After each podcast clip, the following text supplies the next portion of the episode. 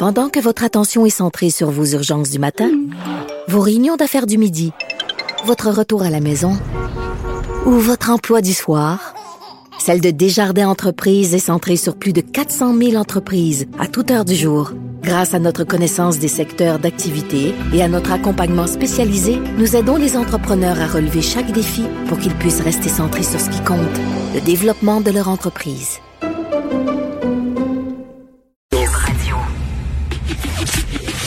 Le, commentaire de Félix Séguin, un journaliste d'enquête pas comme les autres. Félix, tu veux-tu de la tarte aux fraises? Je peux me parler de Pascal Ferrier encore. Oui, tout à fait. Pascal Ferrier, donc radicalisé, tiens, tiens, par des sites d'extrême gauche. Euh, oui, c'est en fait une des théories là euh, des enquêteurs de l'escouade intégrée de la sécurité nationale qui s'occupe du côté canadien là, de son cas en collaboration avec le FBI américain. C'est ce que nos sources ont confirmé, c'est que Pascal Ferrier, cette femme de Longueuil là, qui a envoyé euh, cette lettre à la Ricine au président américain, aurait pu être radicalisée par des mouvements d'extrême gauche. Euh, qu'elle aurait consulté sur les pas qu'elle aurait consulté, mais auquel elle aurait adhéré, devrais-je dire, sur les médias sociaux. L'un des courants de pensée auxquels euh, Mme Ferrier aurait pu justement adhérer serait euh, probablement lié, selon nos informations, à une mouvance pro-immigration. Alors, les, ces mêmes sources nous, nous, nous disent que euh, sans nous dire quel, de quel groupe il s'agit. On parle de groupe pro-immigration. Euh, il y a évidemment aussi dans son cas des problèmes de santé mentale. Ben, j'imagine. Qui, qui, se pointent, là. Ouais. Ben oui, j'imagine. Je ne sais pas si on peut rendre responsables ces groupes-là d'actions comme euh, celle portée par euh, Mme Ferrer. Je sais pas. J'ai aucune idée. Ben, écoute, je, ça, il faut voir euh, ce que l'enquête nous dira. Oui. Il y a différents niveaux, il peut y avoir différents niveaux d'implication puis d'intention euh, chez ces groupes-là, qu'ils soient Mm. d'extrême droite ou d'extrême gauche. Exemple, est-ce que euh, Madame Ferrier aurait pu avoir des discussions avec euh, des acteurs importants de ces groupes-là qui l'auraient incité à passer à l'acte, incité à se munir d'une arme de poing, à euh, trouver de la ricine, qui est un poison quand même six mille fois plus puissant euh, que le cyanure. Alors, est-ce qu'il y a une implication directe d'une tierce partie dans ça? C'est ce qu'on verra, euh, sauf que ce qu'on a euh, entendu hier devant le tribunal, mais surtout les documents qui ont servi à la mise en accusation de menaces contre le président américain, en ce qui a trait à Madame euh, Ferrier, sont sans équivoque. Richard, regarde bien, elle a envoyé ces lettres lettres, dont une qui a été découverte dans la chambre de tri du courrier euh, de la Maison-Blanche, donc le, le, le, 1600 Pennsylvania Avenue à Washington, euh, vendredi matin dernier. Lorsque le FBI est arrivé, on a fait une analyse sur le terrain, si tu veux, de la poudre qui se trouvait dans la lettre. On a confirmé que c'était du cyanure. L'analyse en laboratoire est venue confirmer également le premier résultat. Et, euh, et là, elle s'adresse carrément à Donald Trump et euh, les extraits de la lettre, là, je vais t'en lire une partie. Là. Tu ruines les États-Unis et tu les mènes au désastre. Tu es des cousins américains. Je ne veux pas qu'ils passent les quatre prochaines années avec mais, toi comme président. Retire ta candidature pour les, élections.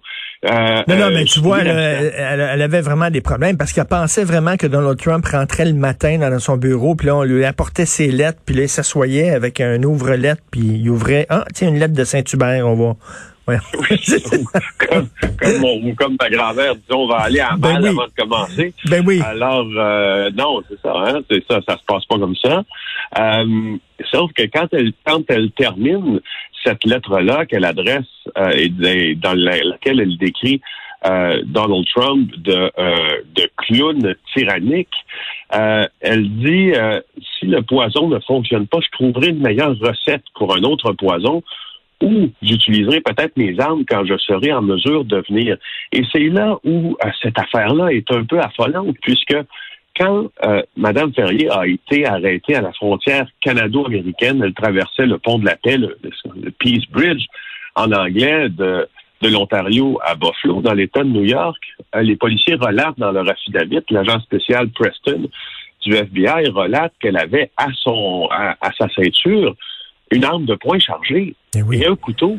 Donc, elle, tu sais, c'est une chose de proférer des menaces, puis la police te dira toujours, C'en est une autre lorsque tu as le moyen d'accomplir la menace que tu pourras faire. C'est tout à fait différent. Et c'est sûr que dans le contexte actuel de polarisation et tout ça, on va lui donner une sentence exemplaire. Je suis convaincu pour passer un message.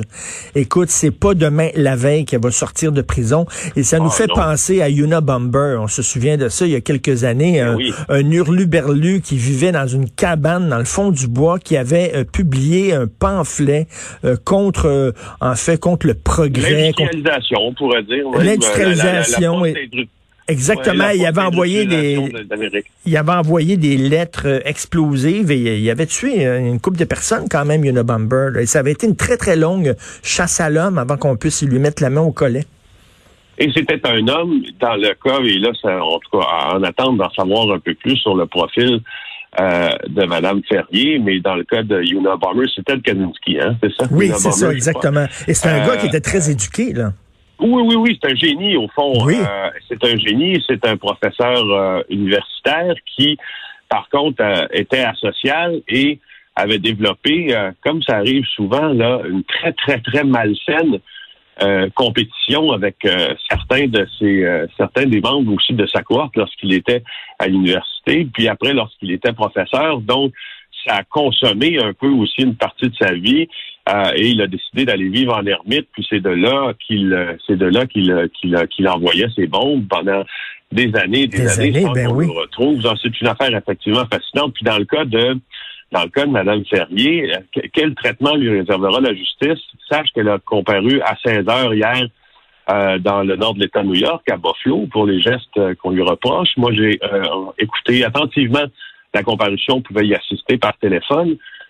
Deux choses, euh, deux choses qui nous ont qui nous ont frappé là-dedans. D'abord, euh, Madame Ferrier, son avocate, qui est une avocate commise d'office parce que elle a affirmé ne pas avoir les moyens de se payer un avocat. Donc, le tribunal lui fournit un avocat. Le juge a insisté, un avocat uh, that was paid by the taxpayer of this country. Alors, euh, et, et cet avocat-là conteste avec sa cliente l'identité même de Mme Ferrier, en, clair, ben elle conteste, elle réfute sa propre identité sur l'acte d'accusation. Ce que ça vient dire, c'est Ouais, c'est peut-être de, pas de moi dont on parle. Là, dans, ben oui, ben là, c'est n'importe quoi. Là. Genre que le code prévoit. Et puis les accusés choisissent de s'en prévaloir. Mais tu sais, tu, vois que non, mais quand hier, ça ferme pas égal. Mais ben non, mais tu sais, quand, puis quand c'est la seule défense que tu as apportée, c'est ça, là, c'est pas fort. Écoute, il y a eu une confusion hier sur le fait que les policiers vont pouvoir, oui ou non, rentrer dans les maisons privées puis arrêter les parties? Moi, sérieusement, c'est le dossier qui probablement m'intéresse le plus mm. euh, dans cette deuxième vague de COVID par déformation professionnelle. Geneviève Lajoie publie un texte dans le Journal de Québec qui, se demande les policiers pourront-ils entrer dans les maisons? Rappelle-toi hier, conférence de presse, le ministre euh, Dubé dit qu'il envisage de donner les moyens aux policiers d'entrer dans des résidences privées sans mandat pour faire respecter les conseils de la santé publique. Et là, Horacio Arruda en rajoute en disant que la solution euh, devenait imminente. Après ça, euh, il retire ses propos en disant je suis qu'un médecin, je ne suis pas avocat. La vraie question qu'il faut se poser aujourd'hui, c'est est-ce que la police peut débarquer chez vous sans mandat, Richard, si elle constate, par exemple, qu'il y a un attroupement? Euh, je ne sais pas, moi, si elle voit dans la, rue où tu habites, devant ton adresse, 6, 7, 8 voitures, les lumières allumées, la musique, est-ce qu'elle peut rentrer sans mandat? Écoute, écoute, euh, c'est les 50 ans justement de la crise d'octobre. On se rappelle que les policiers ont dû, ils ont pu entrer sans mandat dans les parce qu'on avait changé la loi dans le plein milieu de la, de la, nuit. On avait utilisé la loi des mesures de guerre, mais là c'est pas le cas. Il n'y a pas une loi des mesures sanitaires ou je sais pas trop quoi qui permet aux policiers d'entrer parce que je parlais hier à, François David Bernier puis qui disait écoute, c'est c'est ta maison privée c'est sacré là, dans notre dans notre démocratie C'est inviolable. Exactement. La maison privée, l'adresse civique privée est réputée être inviolable, justement. C'est le mot euh, que les juristes utilisent. Et euh, il semble que la police, selon le professeur de droit Patrick Taillon, que Geneviève Lajoie interviewé, il dit que c'est probablement possible pour l'État euh, de donner les, les, pouvoirs aux forces de l'ordre pour faire intrusion sans mandat dans ta, résidence, parce que lui, en matière de droit et liberté, ce qui est impossible il y a à peine six mois, c'est produit déjà au cours de cette crise-là, puis je vois pas pourquoi ce serait différent. Euh, je vois pas pourquoi on pourrait empiéter un peu plus sur le droit à la vie privée et la protection du domicile. C'est ce qu'il a sûrement d'entrevue, il y a des juristes euh, qui ne sont pas du même avis. faut que tu comprennes une chose, la police fait appliquer présentement, c'est pas le code criminel, là. quand c'est des amendes en vertu de la loi sur la santé publique, c'est pas le criminel, c'est des infractions pénales. Euh, et euh, il n'y a rien qui prévoit l'entrée dans un domicile euh, sans mandat, c'est presque impossible dans sa forme actuelle, selon la loi pour les policiers. Puis je te dirais même qu'en droit criminel, même si c'est pas ça dont on parle, c'est probablement une des actions les plus balisées par le code criminel Mmh, et par ben les oui. juges.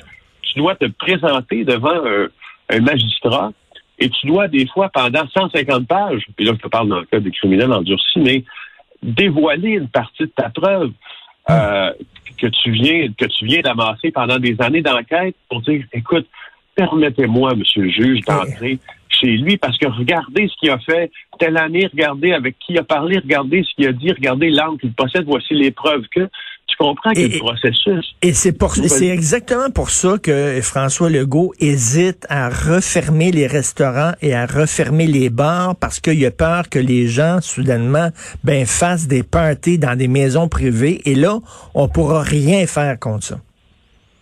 Ben là justement, ça va être plus difficile. Moi, euh, quand j'ai, euh, puis c'est- drôle, c'est drôle et à propos euh, que tu amènes la crise d'octobre, parce que pour des gens de ma génération, la c'est la prérogative d'un gouvernement qui tenterait de faire entrer les les, les, les, policiers dans une dans une Mhm. maison privée. Pour quelqu'un de ma génération, en temps de pandémie, je, je- on dirait que je suis prêt à concéder, non pas tout le privilège là, aux policiers, mais je suis, entre guillemets, négociable. J'aimerais voir où tout ça peut nous mener et comment baliser légalement ce droit-là.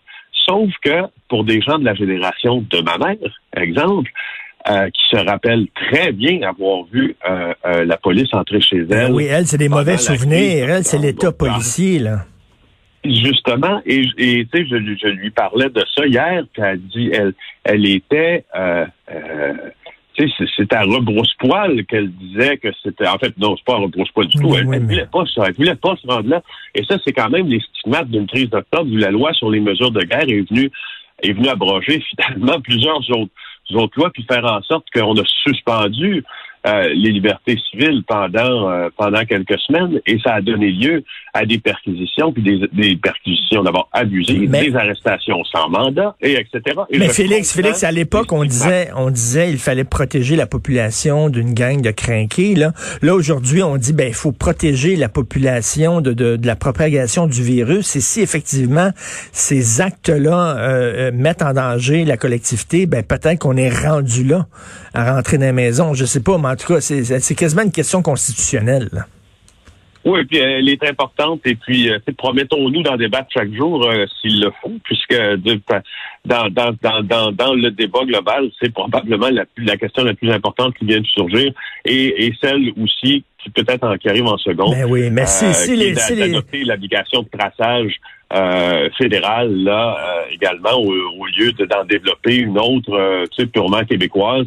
Peut-être que là, en pleine, pleine deuxième vague, il faudrait peut-être couper aussi euh, court là aux discussions, puis dire, coudons, euh, à tout prendre, là, on, va utiliser votre application pour avoir le moins de morts possible dès maintenant. Ben, tout à fait. Si la police rentre dans les maisons privées, m'a dire, les, anti-masques vont, vont être loadés comme un gun. Comme, comme Éric Lapointe, qui, lui- qui lui aussi était dans un party avec le maire de Drummondville. Là. En tout cas, là, ça va faire jaser aujourd'hui. Merci beaucoup, Félix Séguin. Bonne journée. Ça marche. Bye. Salut. Alors, c'est ça, photo là, du maire de Drummondville en train d'avoir du fun avec euh, Éric Lapointe. Euh, C'est un peu n'importe quoi.